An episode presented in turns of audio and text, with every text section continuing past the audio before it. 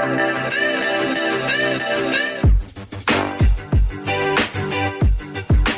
Olá, seja bem-vindo, seja bem-vinda. Hoje nós vamos ter uma conversa sobre agosto dourado. Eu sou Alexandre Ferreira. Eu sou Renata Pereira. E eu sou Renata Moraes. Aê! Hoje a gente vai falar sobre amamentação e o Pedro não vai estar, como vocês já podem ver. Então eu trouxe a Renata Moraes, meu amor, e a Renata Pereira, que daqui a pouco vai se apresentar pra gente para falarmos deste tema tão importante e que é de responsabilidade de todos nós, não é, meninas? Sim, com certeza. Vi Viva o TT! Muito bem. E desde já a gente manda um abraço para o Pedro, que está cuidando de assuntos pessoais, mas que com certeza estará conosco através da edição. Lógico, ele é o senhor editor desta bagaça toda aqui. Então, vamos tocar daqui e com certeza no próximo episódio ele volta. Mas não sem antes a gente fazer aquele jogo de sempre, aquele quebra-gelo com a convidada. Está preparada, Renata Pereira? Então, meninas, o jogo hoje é um jogo rápido, é um ping-pong. Eu vou dizer uma palavra e vocês vão dizer a primeira coisa que vem à mente. Ok, vamos nessa. Então vamos. Primeira palavra, Renata Moraes. Um prato. Pizza. Aê, já tá dando uma fome aqui. de mussarela. Renata Pereira, uma cor. Rosa. Ó, oh, muito bem. Rei Moraes, um, filme. Luca, porque aqui em casa só assiste filme infantil, nem lembro qual foi o Normal, último filme né? adulto que eu assisti. Eu lembro, aquele da paternidade. Foi. Quando não é infantil, desenho é ligado à, maternidade e paternidade. Uhum. Legal. É, Renata Pereira, me diga uma música. Uh, trevo. Trevo. Na Vitória. Ah. Tô vendo que o gosto musical de vocês é parecido também. É. A Letícia Não é só que o gosta nome. de Ana Vitória. Aí, abraço, Letícia. É, Rei Moraes, um sonho de infância. Nossa, agora você pegou pesado, hein? Um sonho de infância. Ai, não sei. um sonho que eu já realizei, o que eu queira realizar. Um sonho que você tinha quando você era pequena. Nossa, agora eu vou ter que me despir aqui na frente dos ouvintes. Eu, na verdade, não é, não é sonho. Eu tinha uma vontade, que eu não realizei ainda, de andar de bicicleta. Eu não sei andar de bicicleta. Muito bem. Vai aprender junto com a Alice. Ai, que vergonha, Brasil. Bota a rodinha. Com rodinha e tudo. Boa. Rê Pereira, um sonho realizado. Ser mãe. Aê! Show de bola. É, a gente vai descobrir como é essa maternidade da Renata Pereira daqui a pouco, hein? Que essa é uma mãe, assim, triplamente qualificada. Tô longe ainda de ser. Imagina. Rê Moraes, um desconforto. um desconforto a, as situações de racismo que eu já passei na minha vida. Um grande desconforto. Boa. Rê Pereira, uma bronca. Ai, uma bronca. Negacionismo. bronca do Bolsonaro. Calma, Negacionismo. Muito bem. Quem tiver ouvidos que ouça. Exatamente. Uh, Rê Moraes, para terminar, a pandemia me ensinou a fazer. A pandemia me ensinou a fazer. O que, que a pandemia me ensinou a fazer? Nossa, eu só peguei as perguntas difíceis. Claro. Você devia ter me passado o jogo. Claro. Qual que é a vantagem de gravar em casa? Se ele nem me passa as perguntas. Repete, a pandemia me ensinou A fazer. bolos? Não, mentira, porque eu tô fazendo pouco bolo também. Ah, a pandemia me ensinou A fazer silêncio, a ficar mais quietinha, não só em questão de isolamento social, mas eu acho que interiorizar mesmo, sabe? Às vezes eu consigo me encontrar ainda na, na loucura da maternidade versus cuidados de casa versus mãe que quer ser empreendedora. Eu acho que a pandemia me ensinou a silenciar um pouco. Boa. Rê Pereira, com a pandemia aprendi a não? Hum, a não me desesperar. Excelente. Muito bem, olha aí, ó. Que joguinho. É, que joguinho que, que é difícil, hein? Tranquilo, tranquilo. Agora todo mundo sabe que eu não sei andar de bicicleta, que era minha vontade. Nossa, meu Deus. Não, imagina, vai aprender ainda. Na verdade, até houve uma tentativa, mas aí eu caí, machuquei o joelho, fiquei traumatizada. Meu pai foi lá e trocou minha bicicleta por passarinho. Caramba. Meu Deus. Você sabe andar, Renata Pereira? Eu, pelo menos eu sabia. Faz muito tempo que eu não pratico esse esporte. Eu não sei se a gente esquece. Falam que a gente não esquece, né? Esquece não.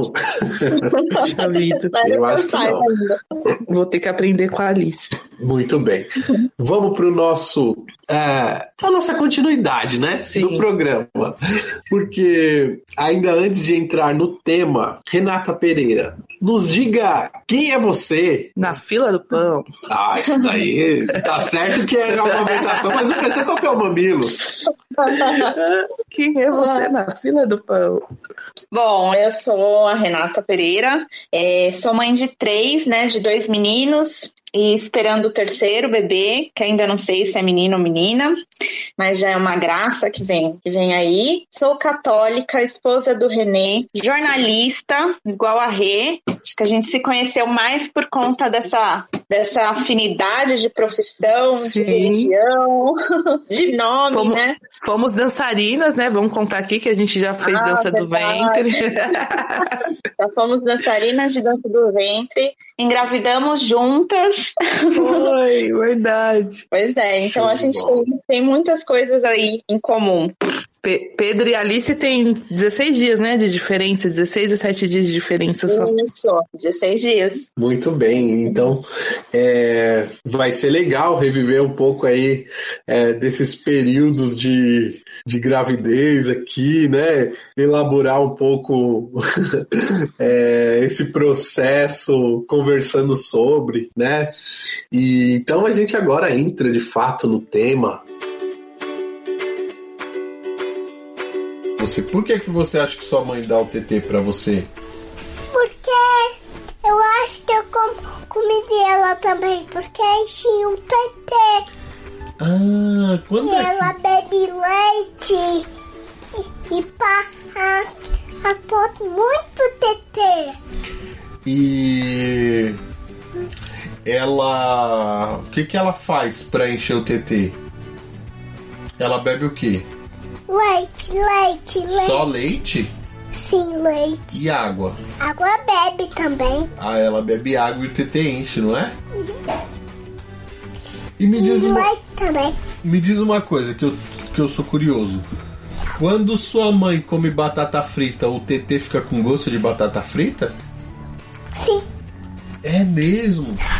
E quando ela come feijoada, o TT fica com gosto de feijoada? sim. Caramba, que descoberta extraordinária! E então, o que, que você gosta quando sua mãe come? É... Arroz, arroz. Ah, quando ela come arroz e o TT fica com gosto de arroz. Aí você gosta. Sim. Impressionante. Aí eu fico bem forte e muito grande. Assim como você e a mamãe. Hum, E aí eu vou conseguir pegar meu homem de aranha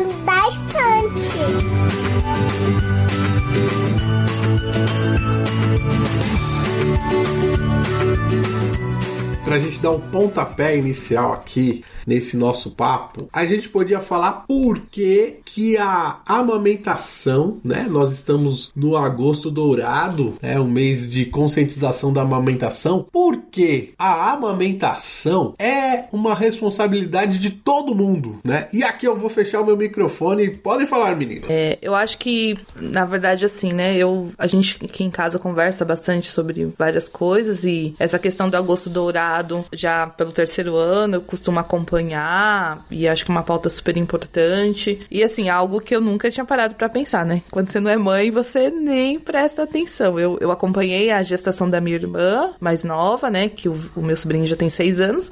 Mas enfim, acho que com certeza tinha visto qualquer coisa sobre agosto dourado e não tinha prestado atenção. E a amamentação, com certeza, ela, ela acontece a, entre a mãe e o bebê, mas ela é uma responsabilidade de todo mundo, porque a gente precisa dessa rede de apoio, né? Não existe Dificilmente, claro, tem as mães que, que não tem ninguém por elas, é, as mães solos. Geralmente, no período da amamentação, do momento da amamentação, você vai precisar da ajuda do seu companheiro, da ajuda da sua mãe. Enfim, é algo que, que conduz a todo mundo, né? É, o benefício maior é pro bebê, com certeza, que é o primeiro alimento que ele vai receber ali após o parto. Mas a gente precisa dessa rede de apoio. Então, é responsabilidade de todo mundo. Ela não acontece sozinha, somente com a mãe e com a criança criança. É, isso mesmo, né? E, e também é, é, aquela coisa, né? Tem muitas pessoas, né, que influenciam a você a não amamentar, né? Desencoraja, até porque não é uma coisa tão fácil assim. Com e a gente certeza. precisa de coragem, né? Que as pessoas encorajam a gente a continuar a amamentação. Eu vejo que muitas pessoas desistem da amamentação por conta de terceiros, né? Da família mesmo ali que influencia para a mãe não, não dar continuidade à amamentação. Sim, tem muito tabu, né, Rê? Eu não sei com você, mas, por exemplo, obviamente você tem muito mais experiência do que eu, já né, na sua terceira gestação. Mas eu, quando fiquei grávida, eu li sobre tudo. A minha maior preocupação era o parto. O meu medo era o parto. Ai, meu Deus, o parto. Eu achava que ia morrer no parto, vou morrer no parto. Eu tinha medo da cesárea e tinha medo do parto normal. E eu não tive opção, né? Na, na situação que eu estava, enfim, eu não tinha um convênio médico. Eu, eu ganhei Alice pelo SUS. Foi um parto normal, num, num hospital que fazia um trabalho muito bom, um parto humanizado. Só que assim, eu li tudo, eu me preparei para tudo, eu assisti vídeos sobre parto, eu preparei o enxoval, o quartinho da neném e a amamentação ficou de lado. Eu achei que era só tirar a teta para fora, botar na boca da criança e tava tudo certo. E não foi, não foi. Assim, do momento que, que a Alice nasceu, né, do, do parto normal, eu fiquei lá com ela pelo menos ali as primeiras duas horas, eles deixaram ela comigo.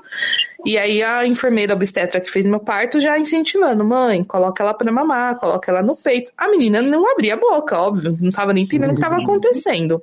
E assim, eu, eu, cheguei a ficar dois dias internada, né? Que foi, foi parto normal, então o período é menor. E foi uma grande dificuldade, assim, para você ter noção, é, a Alice ela não pegava o peito, ela só queria dormir, e eu também não uhum. E, né, lembra, Alexandre, a gente Sim. teve que ela, a gente teve que ensinar a Alice a fazer a sucção. A enfermeira ensinou a Alexandre colo, colocava uma luva no dedo e ele colocava, ficava com o dedo na boquinha dela para ensinar ela a fazer sucção. E eu é, tinha, assim, o peito já tava, já tava saindo colostro, eu tinha já uma, um volume, né, de, de seio, tinha um bico favorável, mas eu não sabia, eu não sabia uhum. e aquilo tava me irritando, assim. Eu sei que na, na minha, na minha situação, a gente chegou numa numa, forma de como a Alice não pegava o peito, e eu também, sei lá, não insistia, ou eu tava meio anestesiada da dor ainda, enfim, que veio psicóloga conversar com a gente, veio assistente social, veio enfermeira. Eu sei que chegou uma enfermeira que falou assim: mãe, se o seu bebê não mamar, vocês não vão ter alta. Tava já no segundo dia, né? E a Alice não pegava o peito, e depois ela começou a chorar muito, porque obviamente ela tava com, com fome. E assim, não, a gente não conseguia, porque ela não abria a boca, ela não sabia sugar. Uhum. E foi bem complicado, assim, já, já começou no hospital. Eu falei, meu Deus, que que, né? Eu achei que o parto normal foi mais difícil ali, as 12 horas de trabalho de parto, as dores do parto normal, mas não. Quando chegou essa questão da amamentação, a Alice não sabia, eu também não sabia, não insistia muito, não estava entendendo o que estava acontecendo. E chegou num ponto dela falar: Ó, oh, vocês não vão ter alta enquanto essa criança não começar a mamar e mamar bem. E aí eu olhava do lado, porque não. No SUS, os quartos são, são compartilhados, né? Tinha uma outra mãe do lado, ela também já era uma mãe mais experiente, né? Acho que ela estava no terceiro ou quarto filho, e o menino mamava igual um bezerro. Ela colocava o peito na boca do até menino. e barulho. É, o tempo todo mamando. E eu, e eu olhava assim, sabe, de rabo de olho e falava, meu Deus, o que tá acontecendo? Por que, que ela consegue? Eu não consigo. E com você e o Bento, Renata Pereira, foi igual? Olha, foi muito difícil, né? É, a minha situação foi diferente, né? Eu, tive alguns problemas durante a gravidez. Na verdade, para ser muito sincera, eu não fui atrás de nada. Eu não, não li sobre parto, eu não li sobre amamentação. Eu achava que era uma coisa assim super natural e era melhor eu não ler nada. E, e eu tive um problema no final da gravidez com o Bento, que ele teve restrição de crescimento. Então, quando eu completei 33 semanas, ele parou de crescer e ganhar peso. Nossa. E, é, e a qualquer momento poderia ser feito uma cesárea. Assim, todo dia eu fazia um exame para saber se ele estava com sofrimento fetal e isso ia indicar se ele quando ele ia nascer. Acontece que quando eu estava com 37 semanas, minha bolsa estourou e eu fui direto para cesárea. Né? Não, não teve nada. Uau. E, e para mim era assim: vamos logo, vamos tirar essa criança de dentro de mim. É tudo que eu quero ver se ele tá bem. É, tu- é tudo que eu precisava. E, e foi. Então ele nasceu super pequenininho, com 44 centímetros, é, 2 quilos e 400, muito pequeno. Ou seja, num hospital particular, né, diferente da Renata Moraes, mas num hospital particular, num hospital com referência à maternidade. E, e ele nasceu 3 horas da manhã. Então, às 3 horas da Nossa. manhã, tiraram, tiraram ele de mim, né, levaram pro berçário e tudo mais. Eu só saí do centro cirúrgico porque tinha que esperar trocar plantão, tinha que esperar trocar médico, tinha que esperar não sei o quê, às 8 da manhã. Nossa, cinco horas depois. Cinco horas depois, e assim, um bebê que nasce é, muito pequeno, ele não tem reserva de gordura. Uhum. Ou seja, quando eu cheguei e que me deram aquele bebê, né, veio a enfermeira, olha seu bebê, mãe, tá aqui. E eu olhava pra ele, eu falava, gente, ele tá muito parado. Ele, Eita. sabe, você, mexe com ele, ele não faz nada. não- E assim, né, o René falava pra mim, Renata, é um recém-nascido. Falei, não, eu sei, mas ele tá muito parado. Daí eu tentava colocar ele no peito também, achando que ia ser uma coisa super natural. Ele nem abria a boca. Uhum. Ele nem procurava. Caramba. Nada. E aí, o que, que a gente descobriu? Eu chamei a enfermeira, fiz um escândalo no hospital porque não tava normal. e todo mundo achando que eu tava muito nervosa, mas eu via que ele não tava normal. Ele teve uma crise de hipoglicemia pelo tempo Caramba. sem mamar. Sem mamar. Exatamente. E aí, o que, que aconteceu? Veio a enfermeira, veio uma equipe médica, falou que a crise dele estava bem, né, bem aguda e que a gente ia dar a fórmula, né? E foi assim. Então, assim, ele não foi pro meu seio, né? Ele não, não mamou naquele, naquelas primeiras horas e entrou com a fórmula, já ali. E eu fiquei, gente, mas o que que tá acontecendo? Não é possível. Aí, beleza, depois que ele, que ele voltou, que ele ficou melhorzinho, que a gente não podia deixar cair, a gente foi ver como que era a sucção dele, como que ele ia mamar. Nada. Não pegava o peito, a gente tirava toda a roupinha dele pra ele ficar acordado. Nada. Uhum. Nada, nada. E eu também, já tinha o colosso, já sabe? Nada, não pegava. Um sofrimento. E é como eu falei, eu tava num hospital particular, mas o pessoal que tava ali pra me ajudar não me ajudava. Eles Caramba. também faziam uma ameaça, sabe? Tipo, mãe, Uhum. você tem que conseguir, você tem que conseguir. Pega a boquinha dele e faz assim, faz, a- faz desse jeito. Mas não dava certo. Não Como se a gente já soubesse, né? Como se você já tivesse sido mãe, já tivesse vivido aquela experiência. Exatamente. Então, assim, foi muito difícil e eu tive que descobrir o jeito de amamentar ele ali, sabe? Tentei toda torta, abri a boca. Uhum. sabe? De todas as maneiras, assim, até que eu saí de lá. Na verdade, foi um sofrimento sair de lá, né? Também foi desse Que jeito. Você não- Você não consegue amamentar, então vamos pra fórmula. E eu ficava, gente, não queria da fórmula, eu tenho leite, só tenho leite, porque que Sim. e aí vem todo o pessoal, né? O marido, os meus pais que estavam assim, Renata, se você viu que no hospital é melhor a fórmula, pra que ficar insistindo na, no seio? É. né? E era uma coisa assim que eu brigava comigo mesma. Eu falava, não, eu vou tentar, vou tentar. E era to... eu ficava toda torta, Rê. Cada dia eu tentava uma posição para conseguir amamentar ele. Até que eu consegui Mas... pegar um jeito.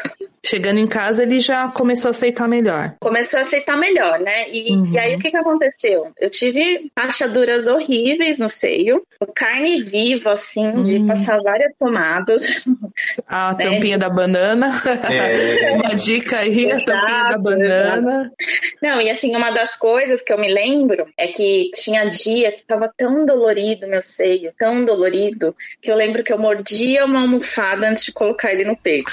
De tanto que doía e ardia. Eu, eu acho que é bem interessante a gente é, fazer esse resgate, né, e valorizar a amamentação também, né, nesse, nesse mês, né, trazer esse assunto, sobretudo para nossa, para os nossos ouvintes que são homens, né, é, terem um pouco essa visão, porque é, pelo que vocês estão falando, já dá para a gente perceber que existe uma angústia da mãe é, em querer amamentar e que isso não é uma coisa automática, né? E agora, é, Renata, você está falando de uma questão que é muito, muito para além daquilo que é a romantização, que depois a gente pode voltar no assunto, que a amamentação quer dizer que dói. Opa! Olha, para mim, o primeiro mês de amamentação foi muito dolorido. E assim, a gente tem que insistir, porque assim, se a gente deixar as pessoas, as pessoas em volta, elas vão falar pra gente não insistir mais. Minha mãe via o meu sofrimento mordendo uma almofada, ela falava, Renata, para com isso. Pega a mamadeira e dá pra esse menino. E eu falava, não, eu não posso. Olha a quantidade de leite que eu tenho, eu não vou fazer isso. Sabe, eu sabia que era bom pro meu filho, sabe? Eu acho uhum. que eu não uhum. tive. Eu sei que algumas mulheres, não sei como foi pra Rê, mas tem algumas mulheres que falam, ah, eu sinto prazer em amamentar. Eu acho eu não sentia esse prazer, né? Mas eu sabia que aquilo era muito bom para ele, né? Então valia a pena insistir, sabe? Eu sabia que uma hora ia dar certo. Com o segundo filho, por exemplo, eu achei que o peito estava calejado e que eu já sabia de tudo. Era igual andar de bicicleta. É. Mas foi igualzinho, entendeu? Rachou o peito, tive que passar pomada, tive que molhar a almofada, tive que ouvir da enfermeira que eu não ia conseguir amamentar, porque meu seio era pequeno. Cara. né? E você falar assim, gente, onde que seio pequeno é motivo para você não amamentar, né? Pelo menos dessa vez eu pude dar risada na cara dela e, e, poder falar, não, eu tenho um filho de um ano em casa que eu amamentei. Então, o segundo eu também vou amamentar. Então, assim, é muito difícil, dói no começo. É, não sei se é assim para todas as mulheres, mas para mim foi. E do terceiro eu também já tô pensando que vai ser difícil, mas eu não vou desistir. Mas que bom, né, que você não desistiu e, e pare, me parece também, muito similar à minha experiência, de que tem um, uma cultura mesmo do, do desmame antes do, da mamada acontecer, né? Ah, não, dá mamadeira. Não, essa criança não tá ganhando peso, vai, vamos, vamos pra fórmula e esquece uhum. isso, né? No, no meu caso com a Alice, assim, teve, tive essa grande dificuldade lá no hospital e, enfim, aí ela pegou muito pouco, né? Alexandre ficava fazendo essa, essa questão do exercício com ela para ensinar a sucção e tudo mais, assim, é, como eu disse, foi um hospital do SUS, mas assim, eles eram muito atenciosos e ficaram o tempo todo ali me ensinando. Teve só, acho que foi uma foi fisioterapeuta. Eu lembro que era, era uma. Eu não lembro a especialidade dela, que eu olhei assim e falei, nossa, não tem nada a ver. Fonoaudióloga? Com... Uma fono, né? Uma fono que é. foi lá falar com a gente, porque a coisa assim tava surreal, assim. Todas as crianças mamavam, Alice não mamava e a Alice chorava demais. Eu lembro que a primeira noite foi terrível. Eu passei a noite acordada com ela. Eu peguei, tirei ela do quarto e fui andar no corredor. Eu passei a noite andando com ela no corredor. Porque a outra mãe queria dormir, o bebê dela dormindo, a Alice começava a chorar, acordava o bebê dela foi, foi bem intenso. E a fonoaudióloga veio assim, foi até um pouco grosseira comigo. Não, mãezinha, você tem que ensinar seu bebê a mamar, senão você não vai sair daqui, senão ela vai, vai ter hipoglicemia, senão ela vai ter que ficar internada, sabe? Me assustando, me botando um pânico do tipo, ó, se você não fizer certo, a culpa vai ser sua. É, né? é bem e, isso. E assim, lá eu lembro que tinha assim cartazes por todo lado, assim, que eles, eles proibiam até levar chupeta. Eu lembro que eu levei chupeta escondida, porque eu pensei, essa criança vai começar a gritar, eu vou botar chupeta. Não podia. Eles eram totalmente contra os bicos. E eu lembro que a gente levou a chupeta, não dei chupeta no hospital, mas com certeza quando chegou em casa eu dei, obviamente, porque eles tinham também essa cultura de não, não para os bicos e vamos tentar a amamentação, mas nem sempre ela é possível, né? A gente fala assim, na, na, nas nossas histórias com os nossos filhos, nós conseguimos amamentar. Mas eu conheço histórias próximas, acredito que você conheça também, de mulheres que não conseguiram nem dar o peito, nem um, dois, três dias. Por exemplo, casos de mães que têm filhos prematuros. Às vezes a criança fica lá muito tempo na UTI, até toma o leite materno, mas ali sendo tirado pelo copinho, quando chega ali junto com a mãe, ou a mãe já não tem mais leite, ou a criança já não sabe sugar, ou aquela criança necessita, quer dizer, necessita. Eles colocam, né, na nossa cabeça que a fórmula é, é necessária, tem que ser ali naquele momento, porque ela vai ganhar mais peso. Óbvio, uma criança que toma leite é, industrializado, ela ganha muito mais peso, mais rápido do que a criança que está só no leite materno. A gente Então, né, vive isso a criança com vai- a Alice até hoje. E que a criança vai dormir melhor também à noite. né? Sim, sim, porque é tudo incômodo, né? Aquela criança, ela ficou nove meses ali dentro do ventre, ela não sabia como que que estava acontecendo quando ela saiu, seja pelo parto normal, seja parto cesárea, e ali todo mundo quer que ela já saia bonitinha, sabendo mamar, que ela durma à noite, que, é, que durante o dia ela fica acordada e à noite ela durma, e até isso incomoda, né? Porque tem um ritmo, essa criança é, vai dormir mu- muito mais durante o dia, durante a noite ela vai acordar, então é todo um processo que muitas vezes as pessoas não têm paciência. E fica ali na cabeça da mãe, não, tem que ser assim, tem que ser assado, né? Os palpiteiros de plantão. Amor, você sangrou também? Sim, sim. O meu... Chegando em casa, o meu peito sangrou, o meu peito doeu, ardia, porque aí também eu tinha bastante leite, e aí quando a Alice aprendeu a sugar, na verdade também a pega, né? É difícil acertar direito aquela pega. No começo ela não pegava direito, ela não abocanhava todo o peito, ela pegava mais no bico, e aquilo machucava. Então você tinha que ensinar a criança. Mas assim, eu confesso também, nos primeiros dois meses eu não tinha paciência de amamentar a Alice. Eu usava Rê, um aplicativo que ele contava o tempo da, da amamentação. Então eu já colocava ali o aplicativo, dava tantos minutos de um peito, tantos do outro. Lembro que aquilo pra mim era uma tortura, porque eu não via a hora daquele momento acabar. Mesmo sabendo que era importante, que era o alimento, o único alimento que ela recebia, que com todos os benefícios, né, do, do aleitamento materno, mas eu lembro assim, de eu estar com o celular na mão, porque na verdade era tudo novo, né? Eu tava vivendo uma situação nova daquilo que eu não imaginava como era, e eu ficava contando o tempo pra acabar. Nossa, falta 10 minutos, falta. E não é, né? A amamentação ela tem que ser na livre demanda. Ali quando o bebê cansar, não quer mais, acabou.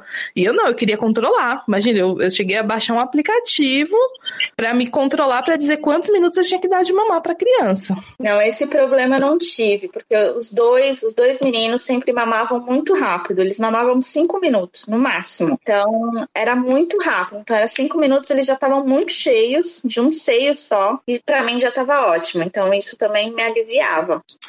Olha, muito bom, viu? É, para mim é um, é um rememorar algo que eu vi acontecendo, né? É, com a Renata Moraes. e que, mas de alguma maneira a gente está reformulando isso agora, né? Sim. Revisitando isso agora. É, e eu acho que vocês já nos ajudam bastante a tirar um pouco um romantismo que não ajuda, que eu acho que tem um romantismo que até ajuda, né? Então vamos fazer o seguinte, vamos para os nossos despatrocinadores e depois a gente continua com essa linda história de amor. Foi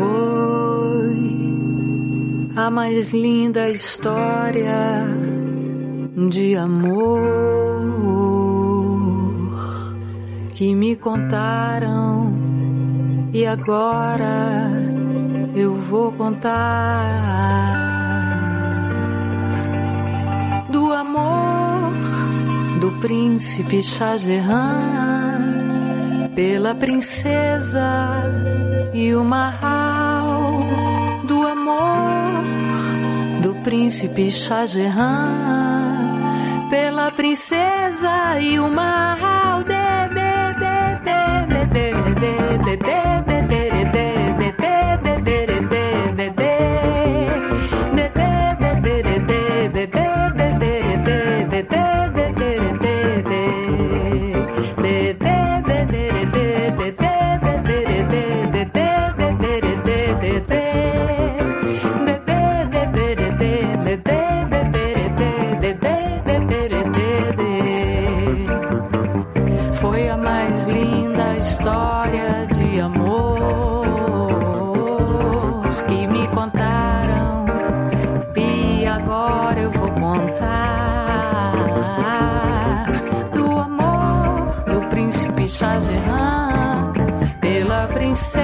Mahal do amor do príncipe Shah Jahan.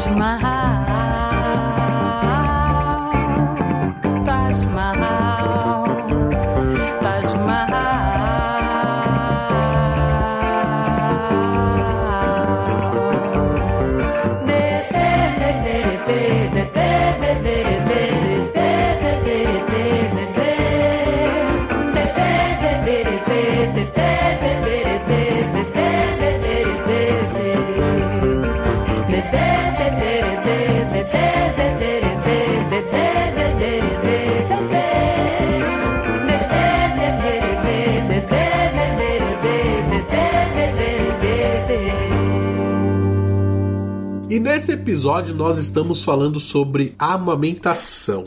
E como eu sou uma pessoa que não tem o dom de amamentar, eu tô aqui para fazer o quê? Para teologizar a coisa, né? Enquanto vocês falavam, né, que neste primeiro momento da amamentação a mãe sangra, eu não pude deixar de lembrar que Jesus nos dá do seu sangue, né, na Eucaristia, tomar e beber. E olha só como as mães se aproximam do Cristo aí ao dar a vida através do seu leite para os seus pequenos. Correto, senhoras? Com certeza.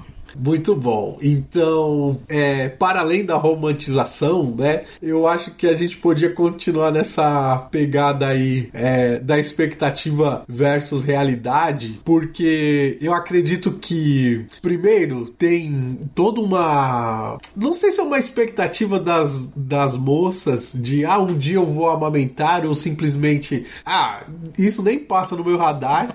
Eu acho que seria legal vocês falarem um pouco disso, mas tem também essa coisa do vínculo mãe e bebê. Exato. E eu queria ver como vocês sentem essas duas coisas a princípio. Olha, deixa eu, eu como mãe mais menos prática, mãe de uma por enquanto, acho que vão ficar no um, não sei.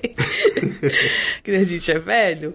Mas assim, mesmo com toda essa dificuldade, mesmo com, né, com as dores, com o sangramento, realmente, é, ou depois que eu passei esse tempo, que para mim os primeiros primeiros meses foram mais difíceis, é, enfim, de eu não ter paciência. Depois eu fui tomando gosto pela coisa. Não somente eu, né? A Alice. a Alice até hoje, ela vai fazer três anos no dia 29 e ela ainda mama. ainda mama, né? A gente já tentou aí o desmame gentil, estamos ainda nessa fase do desmame, mas assim, como, na minha situação, né? Eu não trabalho fora, a gente fica em casa juntas praticamente o dia todo, ela não foi pra creche, então acho que tudo isso colaborou para essa amamentação prolongada. E assim, de verdade ela não me incomoda. Eu percebo que ela já incomoda as pessoas, seja o núcleo familiar, seja os olhares na rua, né? Porque ainda que a Alice, ela não é uma criança grande, né? Ela é uma criança de porte pequenininho também, ela nasceu pequena e tudo mais. Hoje as pessoas às vezes olham ela, acho que ela tem dois aninhos, um ano e meio, porque ela é bem pequerrucha, mas chama atenção, porque já não é mais um bebezinho mamando. Eu já vi olhares tortos no shopping, a gente não, não tá saindo, mas enfim, antes da pandemia, ou uma outra vez que a gente foi aí para buscar alguma coisa, já dela solicitar. E eu, assim, eu perdi a vergonha mesmo. Desde quando ela era bebezinha, se, se dava o horário dela mamar, obviamente, eu nunca fui daquela de tirar o peito para fora e mostrar para todo mundo, enfim, que tinha, tem mulheres que fazem mesmo sem pudor algum, mas eu nunca deixei de, de amamentar ela por estar na rua, por estar na casa de alguém, eu coloco um pan, colocava um paninho ou, ou, saía do cômodo, enfim. Mas eu percebo também que, que para além da romantização, ainda existe também um preconceito, seja para essa mãe que tá mantendo a amamentação prolongada, ou de repente para uma mãe que tem mais de um filho. Eu já vi histórias de mães que, por exemplo, engravidam muito próximo e às vezes está amamentando ainda uma criança de oito meses, um ano, e logo tem um bebezinho e já falam, não, você tem que parar porque é errado, porque não pode, enfim. Tem muitos mitos, né, Rei, em, em volta da amamentação.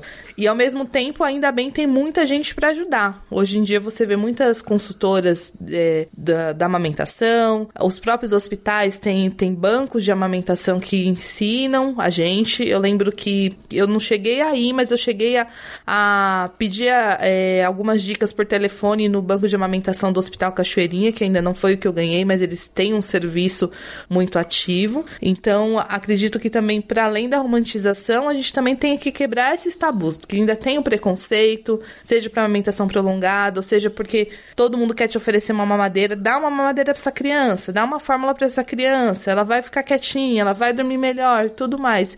Mas assim, é um momento de troca muito grande, né? É um momento ali da sua conexão com sua criança, aquela coisa do olho no olho, da, da mãozinha tocando no seu rosto, seja palpando o outro seio.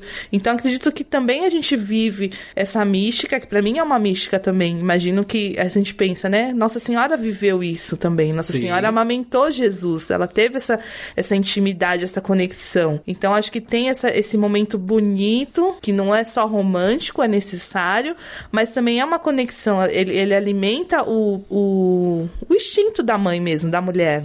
Sim, né? Ele faz muito bem para a mãe, né? Ele já tá fazendo muito bem para o bebê, mas também faz muito bem para a mãe. É aquele tempinho que você, né, para um pouquinho, é, senta, sente o bebê, começa a conhecer melhor também o bebê, né? Então eu também acho muito importante. Eu costumo falar, né, que, que se tá bom para a mãe, para o bebê, tá bom, né? Aqui em casa eu já fiz muito diferente, porque assim, engravidei do Pedro amamentando o Bento. O tava com um aninho. Então eu cortei do Bento eu tirei a amamentação do Bento e foi assim, super tranquilo, sem trauma, sem nada. É, a gente fica um pouco triste, né? Porque é, a gente tá cortando um, um, outro cordão ali, né? Tá dando uma, autonomia, uma outra autonomia para a criança. Com o Pedro também, eu coloquei na minha cabeça que a minha meta era um ano, porque para mim já estaria bom e acreditava que para ele também, também foi muito tranquilo. Mas eu acho que é uma coisa que vai de mãe para mãe, com, com cada filho, com o que sente bem, com o que tá pronta para fazer, sabe? Porque é muito difícil também que, quebrar. Toda vez que eu paro de amamentar, porque assim, eu, eu vou parando aos poucos. Então, ah, agora eu só dou mamar à noite. Não, agora eu vou parar de dar à noite, só dou de manhã. Quando acaba, você fala, agora eu acabei tudo de vez, e ele aceitou super bem a mamadeira, você também fica meio perdida. Você fica, nossa, mas ele nem sentiu falta, então tá tudo bem. tá tudo bem, mas não tá, tudo bem, mas, sabe, é, é um misto de sentimento também. É, olha, é, eu acho que aqui no nosso serviço de utilidade pública é interessante a gente falar que a OMS recomenda que as mães deem de mamar pelo menos os primeiros seis meses, não é isso? Sim. Né? E eu acho que isso que vocês falam é muito importante. É um lance seu com o seu filho, com sua filha. Quem é os outros para dizer tá na hora de parar, tá na hora de, de continuar, né? Eu acho que essa coisa do tempo de cada um e, e essa é, essa sapiência, né? De, de ter o, o momento do desmame, como a Renata Pereira tá dizendo que estabeleceu um tempo e, né, aconteceu. Eu sei que a Renata Moraes aqui já estabeleceu algumas metas. Olha, todas as metas não foram vencidas. Mas é, eu percebo que tem uma coisa do desmame da mãe também, Sim. né? Exato. É, exatamente. E assim, acontece cada o nome da mãe, não dá certo com o filho. Não Você dá, tem- não eu dá. fui uma mãe bruxa. Uma mãe imagina. má, entendeu? Que eu falei não e não e não. Acabou. Não, mas, mas assim, o Rei, a Alice, no caso da Alice, não sei, a menina pra ser estudada, ela não, não pegou mamadeira desde bebezinha. Ela não toma leite, ela não suporta, ela vê qualquer coisa branca, ela não toma. Ela dá um baile na gente, ela esperneia, ela grita, ela joga o copo longe. É, na verdade, eu tentei, assim, ainda mesmo sabendo de todos os benefícios da amamentação, na época quando ela estava com uns três para quatro meses, eu fazia um trabalho em casa, que um trabalho que me demandava muito tempo, de final de semana, que eu tinha que ficar no computador das três da tarde até meia-noite, então eu não conseguia dar atenção para ela.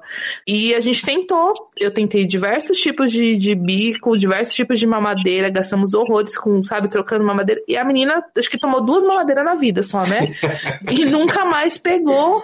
E até hoje, hoje ainda brinquei com ela, falei assim, ó, vamos tomar um leite com chocolate, né? Vamos provar um Todd, alguma coisa. Não, não quero. Não que... Você faz, ela joga, enfim, cada criança é uma criança. E já, por exemplo, na experiência das minhas irmãs, a minha irmã mais nova do Vinícius, né, do- de seis anos, amamentou até os seis meses, porque ela, não, até os quatro meses, porque ela teve que voltar a trabalhar e ela deixava leite, mas automaticamente ele já foi largando por si só e depois logo ele entrou na, na escolinha.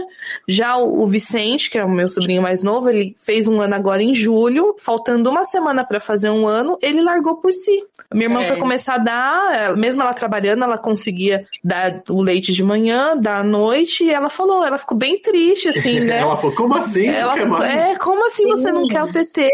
E ele simplesmente começou a fazer, é, fazer ânsia, virar o rosto, enfim, é o tempo da criança também, né?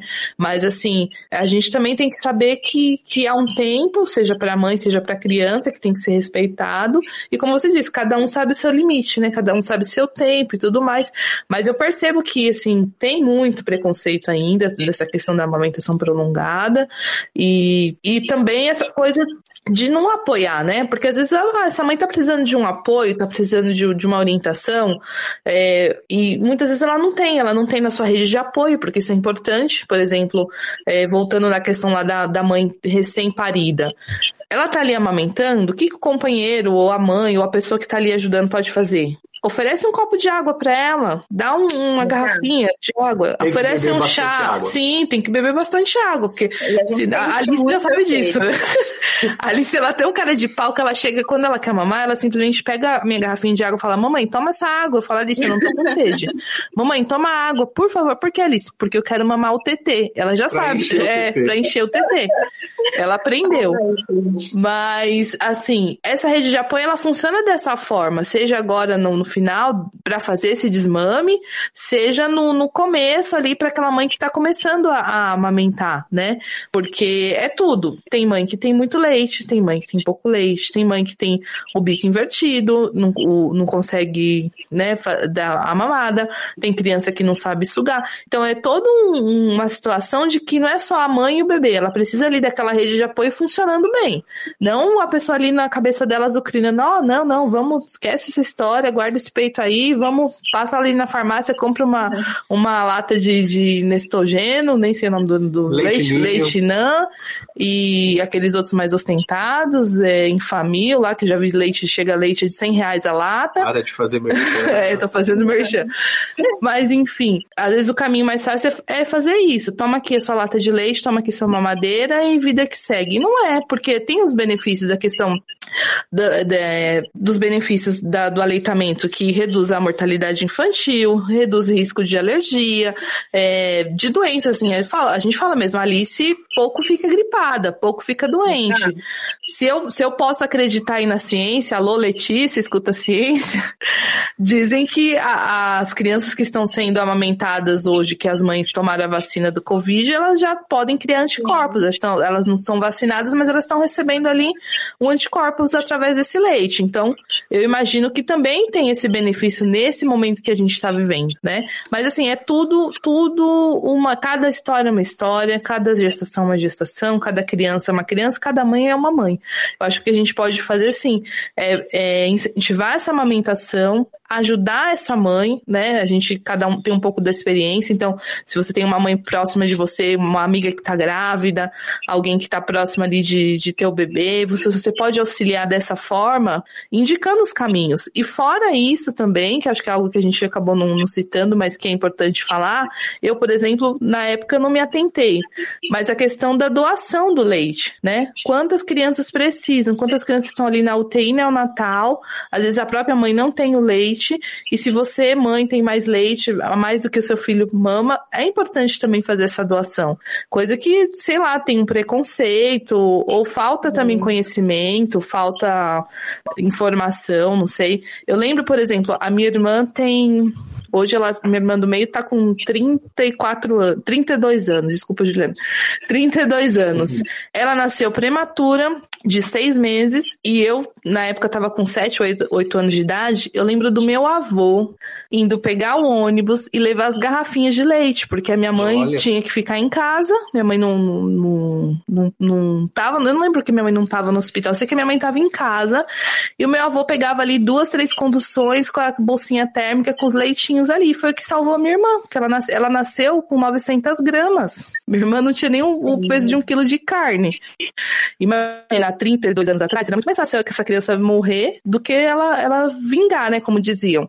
Hoje não, tem, hoje tem muito mais recursos. Você vê muito mais histórias de crianças prematuras que nascem com pouco peso antes do tempo e elas vingam. E imagino que essa- o leite materno da minha mãe salvou a vida da minha irmã. Sim, mas é isso, né? E, e- e tanto no começo, né, da amamentação, co- como no fim desse vínculo, você psicologicamente está muito fragilizada, né? Então você precisa que tenha pessoas ali do seu lado que te fortaleçam, tanto para você iniciar quanto para você parar, porque também é muito difícil parar, né, de amamentar, chegar a essa etapa de, ah, vamos parar de amamentar, é, é, é muito difícil e, e psicologicamente conta muito, né? Você tem que um, tá com um psicológico muito bom, porque tem mãe também para de amamentar e sofre, né? Vai ali, cortou aquele vínculo e o bebê aceitou super bem, mas a mãe não ficou bem com aquilo, né? Então, assim, a gente precisa muito dessa de pessoas que estejam do nosso lado em todos os sentidos, tanto no começo quanto no fim, quanto na doação de leite, né? De pessoas que incentivem, porque também tem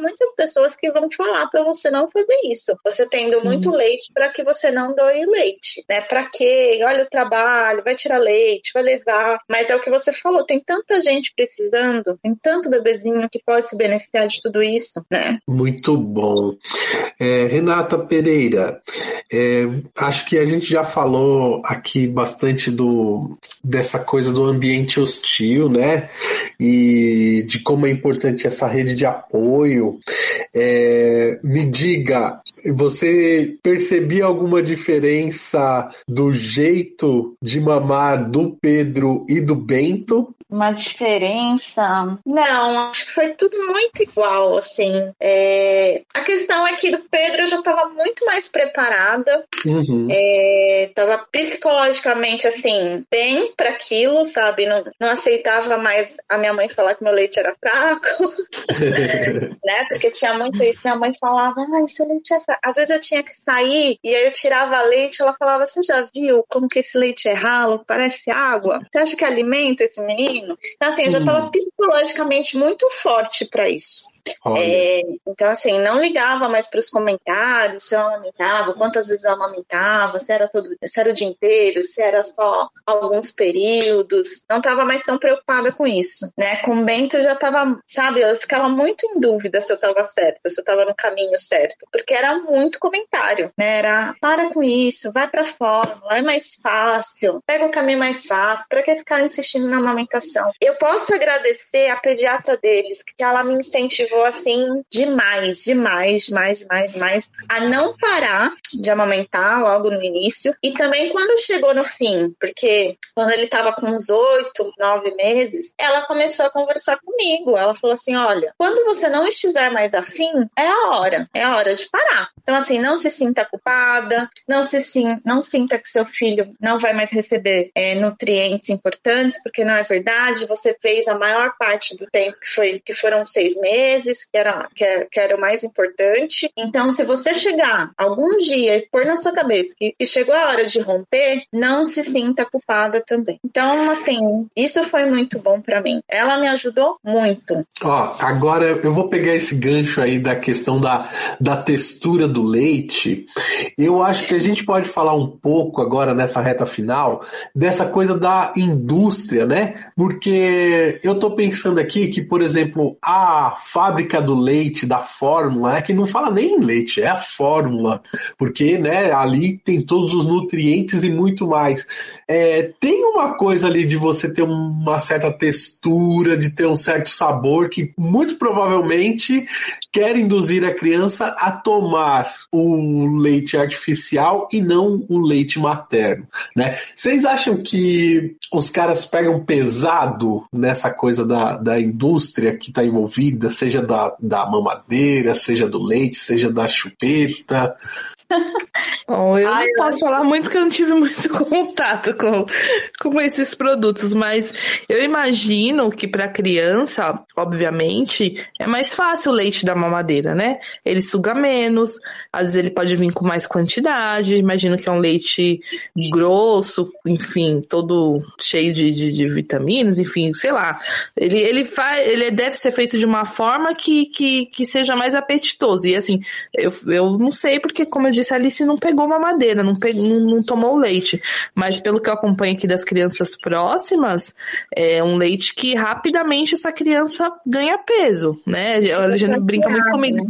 É, fala assim, ah, não é campeonato, né? Porque não tem jeito. Você virou uma mãe, você se tornou mãe, nasce uma culpa e nasce uma comparação. Ah, o meu filho fez isso com tantos anos, com tantos meses. Ah, o meu fez. É automático assim na nossa cabeça, né? Você precisa falar pra, pra, pra, pra sua colega, mas se você vê uma criança da mesma idade ali da sua, que tá um pouquinho mais gordinho, que tá um pouquinho mais uhum. cheinho, você fica, nossa, né? Por que, que onde eu tô errando? É a fórmula mágica. É.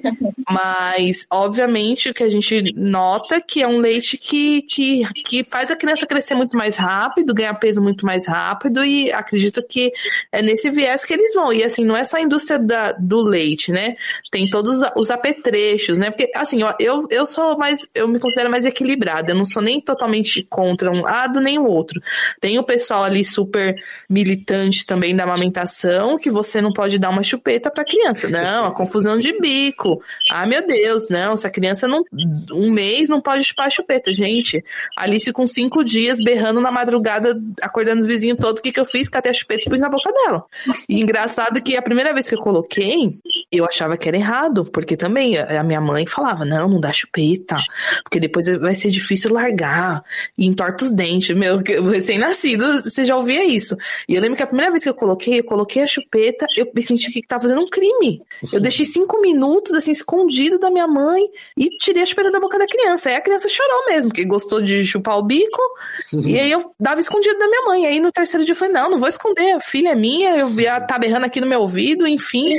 Então tem esse, acho que tem essa coisa também, né? Tem muita gente que, ah, não, confusão de bicos, não vamos dar chupeta, não vamos dar mamadeira, mas gente, cada um sabe o que é melhor pro seu filho. É, eu acho que também, assim, tem outras coisas envolvidas, né? É o que a gente falou. O leite, a fórmula, né? Eu, eu acredito que ela sacia muito mais rápido. E, e tem tem outras coisas envolvidas. Um bebê pequenininho, recém-nascido, é, traz muito estresse assim para os pais nessa questão da limitação de sono.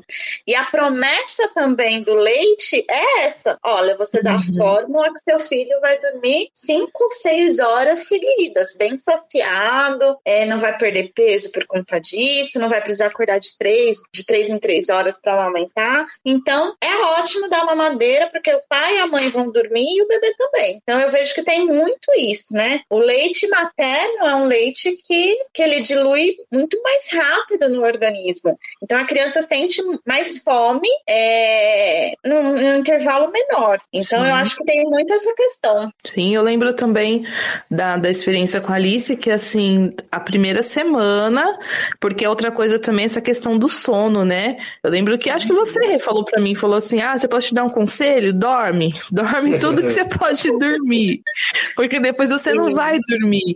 E, e, a, e a privação do sono, pra mim, assim, mais difícil do que o parto mesmo, do que o parto normal, foi a, a privação do sono, em primeiro lugar, e depois a amamentação.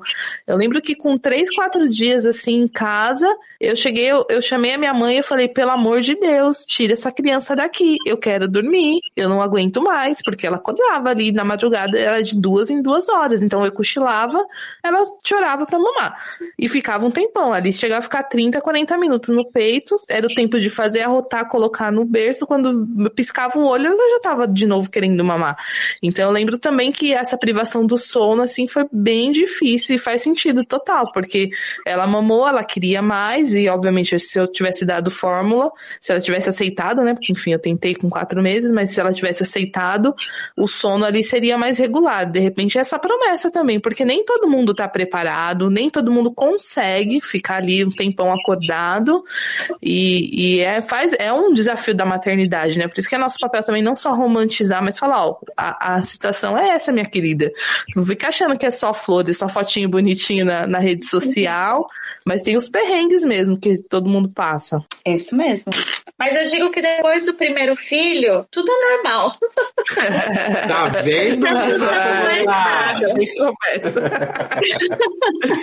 É que eu gosto de ter tem mamadeira. Muito bem, meninas. É, tem mais alguma coisa aí que vocês acham que é importante a gente falar? É, essa coisa dos ambientes hostis, né? É, essa fetichização do corpo feminino, né? Que a mulher não pode botar um, um peito na boca da criança que parece que tá ofendendo Ah, o mundo. certeza.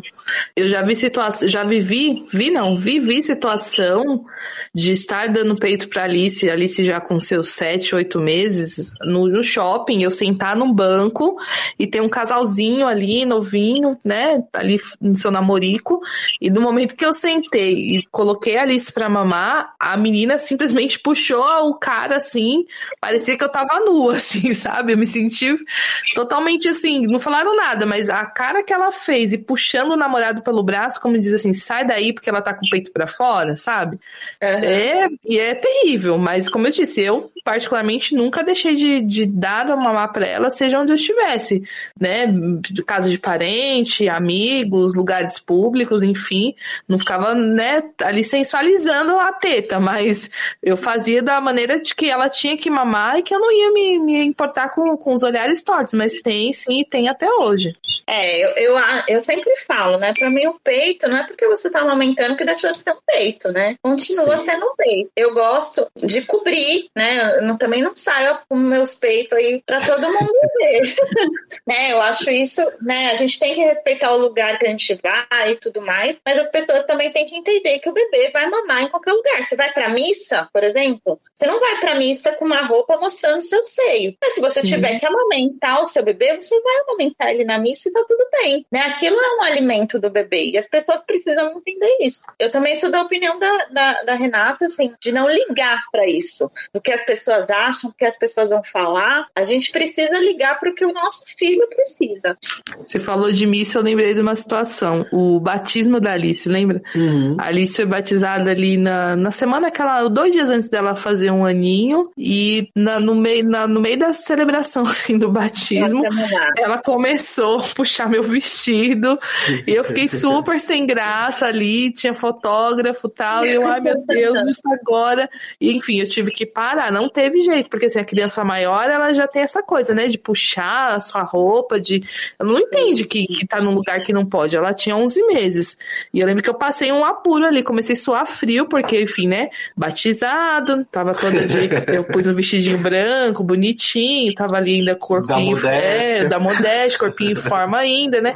Maquiadinha, toda arrumadinha. Não adiantou nada. A menina quis, o vestido abria atrás. Ai, foi um, foi um horror, um horror. Mas o Papa Francisco, já nos batismos que ele faz, sobretudo no dia do batismo do Senhor, que já é tradicional lá na, na Basílica de São Pedro, ele fala: Ó, mãe, se precisar, pode dar, dar o TT aí, não tem problema, né? E, e é legal isso, né? É uma, é uma maturidade que a gente precisa adquirir, né, Renata Pereira? Exatamente, é um, né, é um alimento. Então, assim, é onde a gente estiver, a gente vai alimentar o nosso filho. Ainda mais se for um super novinho que tá ma- ma- mama toda hora, toda hora, toda hora, não tem jeito. Sim, que precisa, né, da, daquele alimento. Não vai deixar seu filho com fome por conta de vergonha. Ai, tô aqui, não posso. Ó, espera um pouquinho quando chegar em casa, enfim, né? Nem sempre, nem sempre é possível.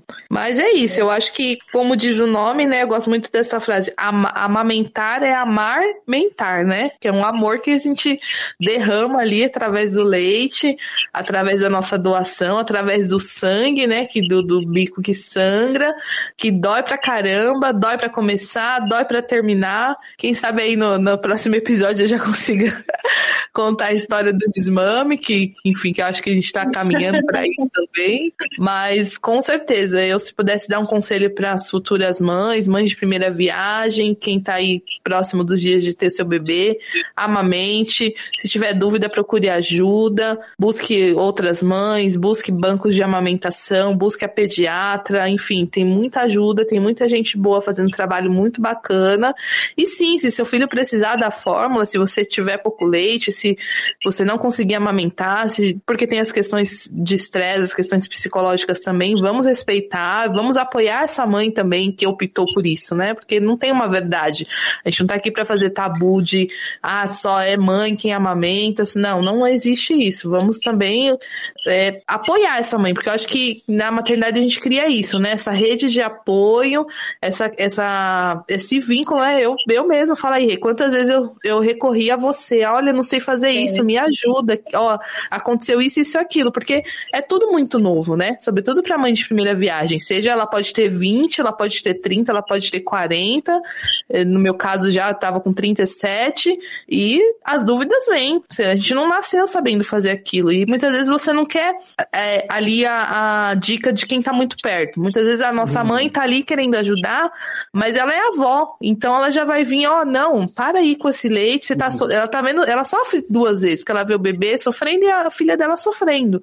Então, às vezes você não quer ali o conselho da, da avó, mas às vezes uma amiga, alguém mais próximo, uma prima, uma pessoa que já viveu aquilo. Então, vamos essa rede de apoio, vamos a- é, apoiar as, as outras mães ou as outras mulheres, seja qual for a escolha dela, seja amamentando, seja entrando com a fórmula, enfim. Mas é possível sim amamentar, é possível você dar esse carinho para o seu filho, você proporcionar todos esses benefícios e até o tempo que for seu. Se for dois meses, se for quatro, se for seis, se for um ano, se for três, acho que três tá bom, né? E, e Mais depois que isso, é tá tudo bom. história para contar. Depois é só história para contar.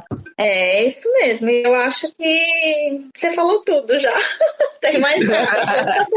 Acho que eu falo demais. Não, eu acho que as pessoas têm que buscar informação, né?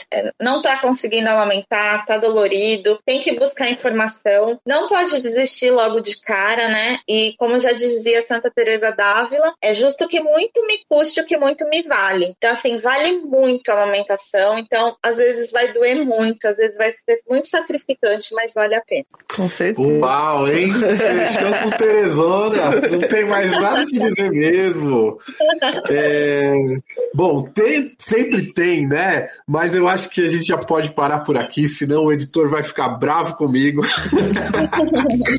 e mais uma vez, Renata Pereira, obrigado por aceitar esse convite, por esse bate-papo gostoso. Tenho que agradecer de viva voz aqui o Renê, o Bento, o Pedro, que né, nos emprestaram aí A mamãe. a mamãe. E o bebê que tá no ventre O também. bebê, lógico, mas o bebê tá aí. Eu acho que é uma menina. Eu achando. Todo mundo tá gostando da menina, não sei. Eu tô no mundo azul ainda, não consegui me desvincular desse. É, ela já participou do podcast. Pois é. Agradecer também você, Renata Moraes, meu amor. Agradecer a Alice, né? Por nos ajudar a tocar aqui esse projetinho.